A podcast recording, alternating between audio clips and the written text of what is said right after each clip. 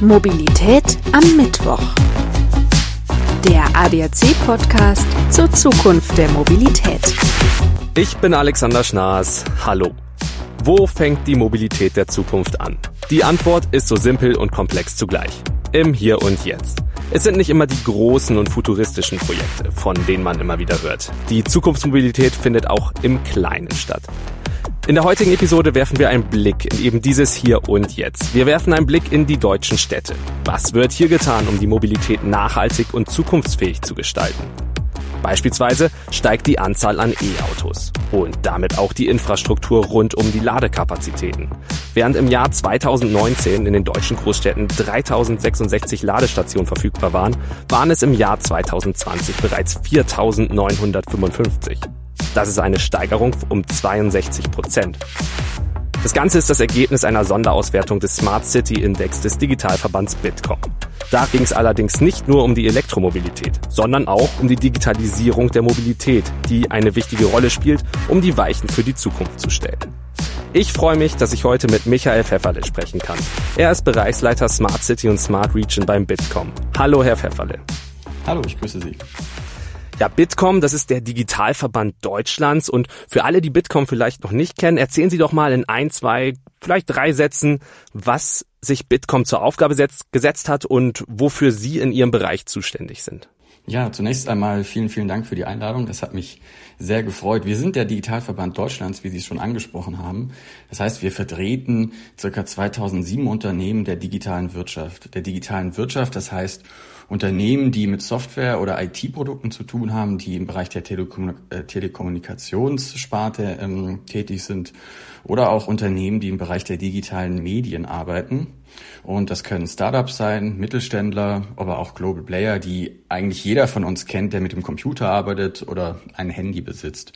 Und wir als Verband, wir haben uns als Aufgabe gemacht, die Digitalisierung in Deutschland stärker voranzutreiben.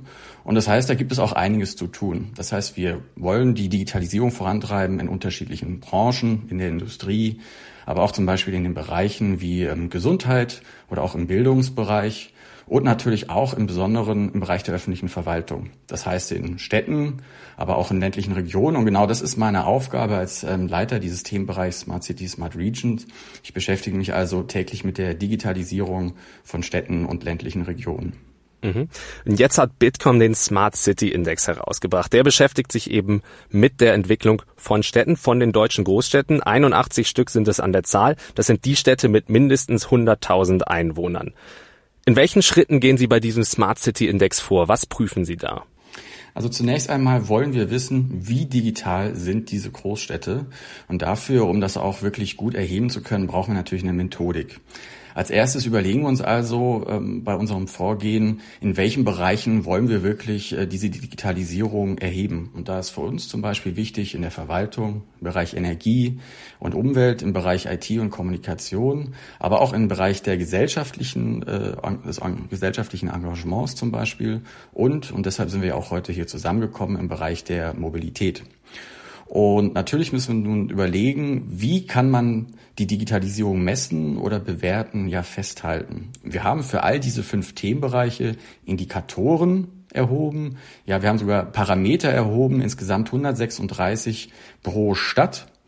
Und das macht dann nun mal für 81 Großstädte äh, über 11.000 Datenpunkte, die wir erhoben haben. Zum Beispiel im Bereich der öffentlichen Verwaltung. Wie Viele Online-Bürgerservices sind, zur, äh, sind für, äh, zur Verfügung im Bereich der ähm, Angebote von Sharing-Autos ähm, oder auch im Bereich der intelligenten Mülltonnen oder auch bei Bürgerbeteiligungsplattformen.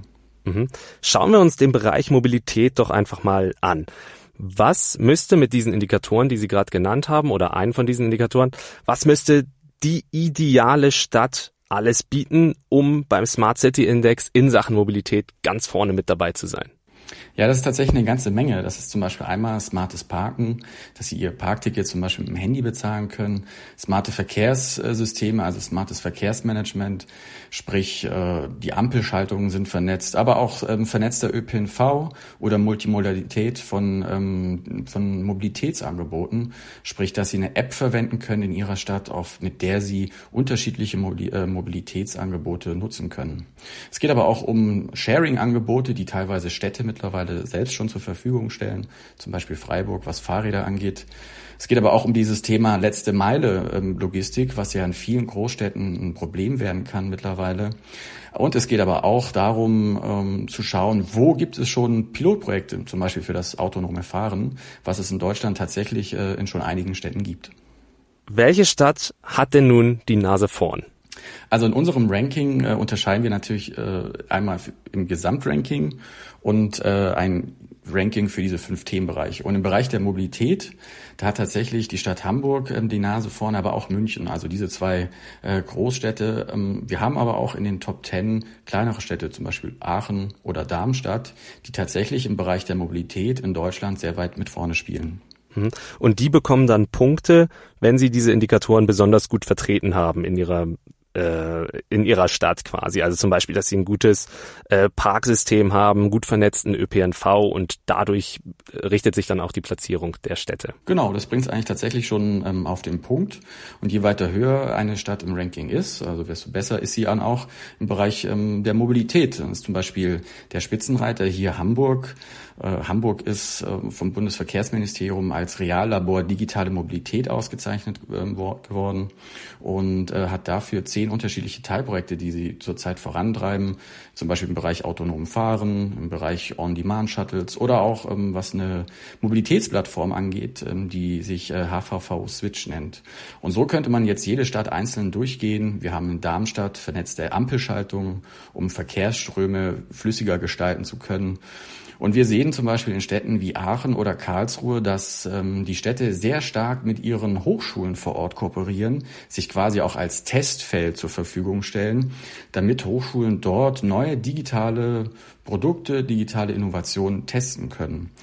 Karlsruhe hat zum Beispiel jetzt auch eine multimodale App ähm, entwickelt, äh, die sich ähm, Regio Move nennt, die also den klassischen ÖPNV auf einer digitalen Plattform abbildet, aber auch weitere private Anbieter äh, ermöglicht, sich auf diese App zu schalten, damit immer der Bürger ja einen Mehrwert daraus hat, dass er zentral digital auf alle Mobilitätsformen seiner Stadt zurückgreifen kann neben den Kooperationen mit den Hochschulen, also Hamburg, München, Aachen, das haben Sie gerade gesagt, haben besonders gut abgeschnitten im Mobilitätsbereich.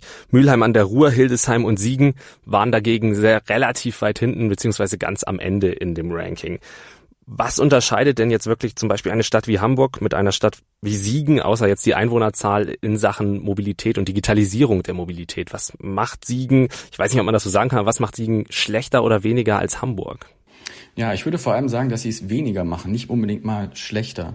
Und natürlich haben auch diese Städte ganz andere Rahmenbedingungen, indem sie zum Beispiel an den jeweiligen Hochschulen ähm, gar nicht, gar keinen Mobilitätsschwerpunkt haben. Es kann aber auch tatsächlich ein anderer Grund sein. Nehmen Sie mal diese Städte Hamburg oder München.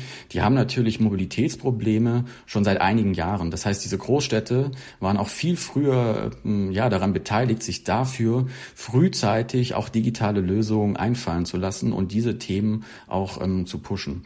Aber letztendlich ist es natürlich auch immer so, Städte sind in Deutschland ja sehr unabhängig, äh, wie sie ihre eigene Politik, ihre eigenen Themen vorantreiben. Und da ist natürlich dann ein Unterschied, äh, ob dieses Thema durch die Politik, aber auch durch den Gemeinde- oder Stadtrat äh, in Besonderem gepusht wird oder nicht. Und das sehen wir ähm, deutschlandweit eigentlich bei allen Digitalprojekten in Städten und in Gemeinden. Es ist auch immer eine Frage, wie sehr die Politik, also der Bürgermeister oder auch die kommunale Verwaltung diese Projekte vorantreiben oder eben nicht. Und ähm, wir sehen auch in diesem Index eben ein deutlich, äh, sehr deutlich, dass es Städte gibt, wo das nicht der Fall ist. Ich habe zum Beispiel gesehen, es gibt tatsächlich zwei Städte, bei denen es nicht möglich ist, das ÖPNV-Ticket über das Smartphone zu kaufen. Das ist zum Beispiel was, was für mich, wenn ich an Sachen, in Sachen Digitalisierung irgendwie ein bisschen vorandenke, das ist was, was für mich irgendwie auch zu meinem Alltag irgendwie dazugehört, dass ich in die Straßenbahn gehe oder bevor ich in die Straßenbahn gehe, mir auf dem Smartphone eben das Ticket kaufe. Warum funktioniert das tatsächlich in zwei Großstädten tatsächlich noch nicht? Naja, da kann es natürlich unterschiedliche Gründe geben. Also zunächst einmal ist es ja so, dass die äh, ÖPNV-Anbieter häufig äh, Unternehmen der Städte sind.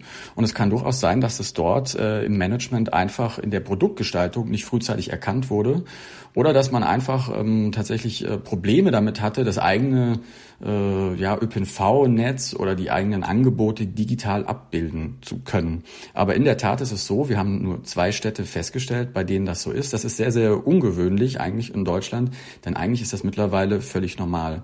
Sie haben es eigentlich auch auf den Punkt gebracht, dass was in unserem Alltag schon längst normal ist. Genau das wollen wir auch so ein Stück weit äh, mit diesem Index offenlegen, denn die Städte und auch die Lebensbedingungen sind ja in Deutschland sehr, sehr unterschiedlich, äh, von Norden bis, äh, ja, von Norden bis Süden, von Westen bis Osten. Und wir wollen aber trotzdem mit unserem Index sehr, sehr transparent einmal offenlegen, wie sehr unterschiedlich die Städte sich dahingehend entwickeln in dieser Entwicklung nehmen diese die Städte, ich meine, sie bringen den ähm, Smart City Index jetzt seit 2019 heraus, ist da schon erkennbar, dass die Städte sich den Smart City Index auch zu Herzen nehmen und haben sich Städte schon signifikant verbessert jetzt im Vergleich zu 2019 beispielsweise?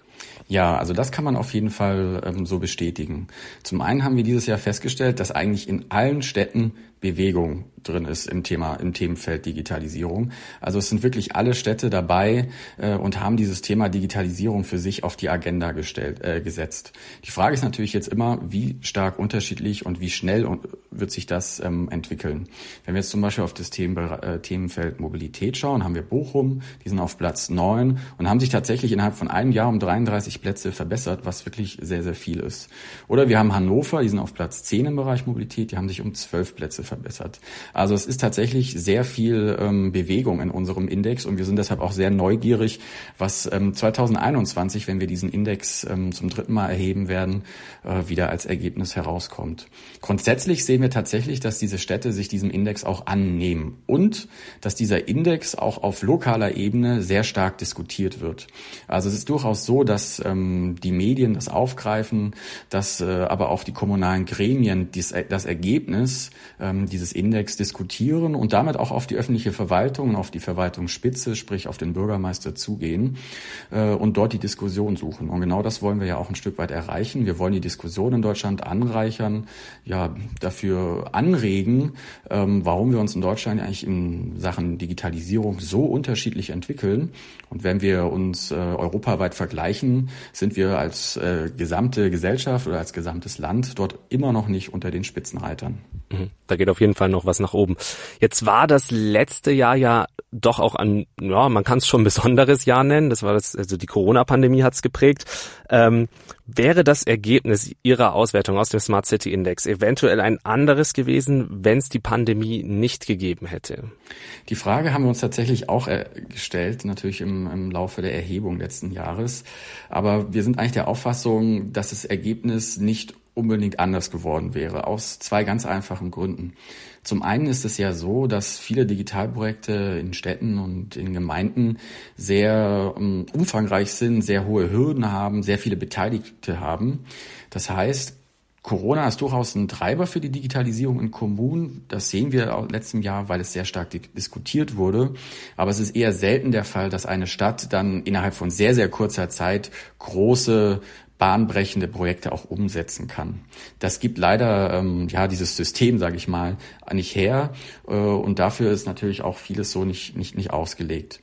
Nichtsdestotrotz haben wir dennoch gesehen, dass letztes Jahr in Sachen Digitalisierung bei Städten sehr viel gegangen ist. Und so haben zum Beispiel sehr viele Städte innerhalb von sehr kurzer Zeit ihren Bediensteten Homeoffice ermöglicht. Homeoffice ist in vielen Kommunen immer noch keine Selbstverständlichkeit. Wir haben das auch erhoben. Nur die Hälfte der Kommunen hat ihren Bediensteten im Zuge von Corona überhaupt ähm, Homeoffice ermöglichen können. Wir gehen aber davon aus, dass ähm, tatsächlich Corona ein Digitalisierungstreiber ist und dass sich auch Städte, aber auch die kommunalen Gremien verstärkt jetzt auch in diesem Jahr diesem Thema widmen werden. Was aber ganz besonders ist, glaube ich, an Corona, ist natürlich die Auswirkungen auf den öffentlichen Nahverkehr. Die BVG hier in Berlin, äh, wo ich lebe, hat bekannt gegeben, dass im Jahr 2020 ja, die Beförderungszahlen um ein um circa ein Drittel zurückging und natürlich auch sehr viele Abonnements gekündigt wurden. Und wir werden sehen in diesem Jahr und spätestens, wenn das neue Normale, wie man es ja nennt, wieder da ist, viele Kommunen sich die Frage stellen müssen, wie werden wir unsere Mobilität gestalten, wie werden wir unseren ÖPNV gestalten mit diesen neuen ähm, Rahmenbedingungen. Mhm. Also Corona als Treiber der Digitalisierung, aber natürlich auch als Veränderer der Mobilität. Können wir gespannt sein, was da noch auf uns zukommt. Was Absolut. wünschen Sie sich denn für die zukünftige Entwicklung der Städte? Na, zum einen mal äh, sehen wir in allen großen Städten, dass der ÖPNV tatsächlich die große Last der Mobilität im urbanen Raum trägt und dass er deshalb auch gestärkt werden muss. Und wir sehen gerade, dass die Digitalisierung genau das ermöglicht, nämlich dass der ÖPNV ja äh, näher am Kunden ist, dass der ÖPNV auch durch seine Linienführung vielleicht mehr dem entspricht, wie Menschen sich wirklich mobil in der Stadt ähm, verhalten. Das kann man relativ einfach damit aufnehmen, dass man durch digitale ja Devices, Tools oder auch äh, Ticketing-Systeme weitaus besser feststellen könnte, äh, wie wirklich des, der Mobilitätsbedarf in Städten ist. Was aber ganz klar ist, und das sehen wir ja auch in vielen Großstädten mittlerweile, dass, ähm, kommt, dass private Anbieter diesen, dieses kommunale Netz oder dieses kommunale Angebot einfach sehr stark erweitern. Und der Staat muss dafür eben die entsprechenden Rahmenbedingungen setzen, dass auch Startups und kleine Unternehmen dafür neue Geschäftsmodelle entwickeln können und diese auch in deutschen Straßen in die Fläche bringen können. Mhm. Mit der Digitalisierung sind wir also schon quasi im Hier und Jetzt und kommen damit auch voran. Also die Digitalisierung, die wir jetzt schon haben, ist ein Teil unserer Zukunft, die wir haben werden, beziehungsweise ein wichtiger Faktor davon. Ich denke, das fasst das so ein bisschen zusammen, was wir heute alles gehört haben zum Smart City Index und zu Ihrer Arbeit bei Bitkom. Wir neigen uns langsam dem Ende der Folge zu und am Ende stelle ich jedem meiner Gäste, Sie haben es vielleicht schon gehört, immer fünf verschiedene Fragen zum persönlichen Mobilitätsverhalten und diese würde ich Ihnen jetzt auch gerne stellen. Ja, sehr gerne. Ich fange direkt mit der ersten Frage an. Würden Sie sich in ein autonomes Auto setzen? Ja, klar. Also da kann ich auf jeden Fall äh, eine sehr, sehr positive Antwort darauf geben. Ähm, das würde ich tatsächlich sehr, sehr gerne machen und auch gerne bald. Übrigens nicht nur ich. Wir haben diese Frage auch äh, mal in einer repräsentativen Umfrage ähm, sehr vielen Menschen gestellt. Und tatsächlich sind es sechs von zehn Befragten in Deutschland, die sich in ein autonomes Auto setzen würden. Ein autonomes Taxi oder auch in eine autonome S- oder U-Bahn. Von daher, ich schaue da sehr positiv in die Zukunft. Ist tatsächlich auch das Feedback, was ich aus dieser Frage mitnehmen kann. Also das haben wir jetzt ja schon ein paar Gästen gestellt und die Antwort ist eigentlich meistens immer, ja, ich würde mich auf jeden Fall in ein autonomes Auto setzen. Mm, und vielleicht ist das ja dann irgendwann auch einer der Indikatoren für den Smart City Index. Absolut. Was war Ihr prägendstes Mobilitätserlebnis? Ja, ich äh, bin tatsächlich äh, ein großer äh, Fan von Zugreisen und habe in den letzten Jahren doch die eine oder andere längere Strecke äh, hinter mich gebracht. Äh, aber das Highlight war sicherlich auch äh, Sri Lanka. 250 Kilometer in neun Stunden. Ich glaube, da kann man fast äh, nebenher joggen. So lange hat es gedauert. Ähm, da bin ich doch froh, dass es äh, bei uns in Europa etwas schneller geht. Aber man sieht auch einiges und kann sich alles ganz in Ruhe angucken während der Fahrt. Hier zieht ja Absolut. alles immer vorbei. Absolut. Plantagen, Teefelder und so weiter. Also äh, diese Zugfahrt will ich nicht missen. Das kann ich mir vorstellen. Sollten Städte autofrei werden? Ich glaube nicht, dass unsere Städte äh, in den nächsten Jahren äh, auf irgendeine Art und Weise radikal autofrei werden. Ganz im Gegenteil, wir sehen ja ein Stück weit, dass Autohersteller sich verändern zu Mobilitätsanbietern, zum Beispiel durch Robotaxen, Taxi oder Robo-Shuttles, wie man sie ja auch gerne nennt. Und ich glaube, die werden ähm, Alltag sein in einigen Jahren in unseren Städten äh, und werden das Mobilitätsangebot äh, sehr ergänzen. Denn nach wie vor ist Mobilität einfach ein sehr individuelles Bedürfnis. Und wir werden auch in in Städten, aber auch im ländlichen Raum darauf Angebote schaffen müssen. Glauben Sie, dass wir Flugtaxis noch erleben werden? Absolut. Ich werde dafür natürlich keinen Landeplatz haben, aber ich freue mich auf den ersten Flug. Und die letzte Frage, was ist die meistgenutzte Mobilitäts-App auf Ihrem Handy? Ja, das ist, äh, das ist tatsächlich die App äh, von der BVG in Berlin, die ich tatsächlich mehrmals wöchentlich einfach äh, verwende, um zu schauen, wie ich von A nach B komme. Mhm. Ja, damit sind wir auch schon am Ende, Herr Pfefferle. Vielen Dank für Ihre Zeit. Vielen Dank, dass Sie heute dabei waren. Danke, bis bald. Das war Mobilität am Mittwoch, der ADAC-Podcast zur Zukunftsmobilität. Alle 14 Tage überall frisch, wo es Podcasts gibt. Ich bin Alexander Schnaas. Bis dahin. Ciao.